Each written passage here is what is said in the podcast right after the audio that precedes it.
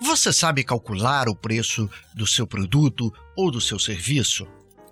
Embora o tema seja bastante amplo, vou resumir aqui em dicas rápidas como solucionar essa dúvida que é a de muitos empreendedores. A primeira coisa a fazer é analisar a estrutura de seus custos fixos. Independente de você vender ou não, todos os meses você tem é, valores a pagar, tais como aluguel, luz, água e etc.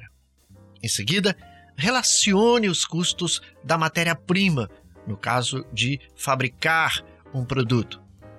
Caso a venda tenha intermediários, não esqueça de prever os percentuais de comissões que terá que pagar para essas pessoas. E, finalmente, defina qual o seu lucro desejado. Após essa primeira etapa, é hora de se perguntar: o produto ficou caro ou ficou barato? É aí que surge a dúvida para muitos empreendedores. É hora de analisar como está o mercado e, de modo especial, a sua concorrência direta. Quais os valores que estão sendo praticados neste mercado e por sua concorrência? Um outro ponto interessante que pode ajudar você na definição do seu preço é definir qual o seu público-alvo.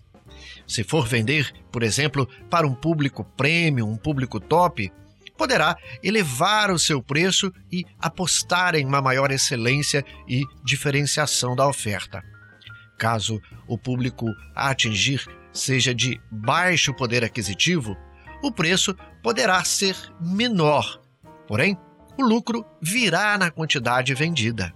Dentro de seu próprio negócio, você poderá ainda criar marcas diferentes de produtos e serviços com preços diferenciados. É lógico, atingindo assim públicos bastante específicos.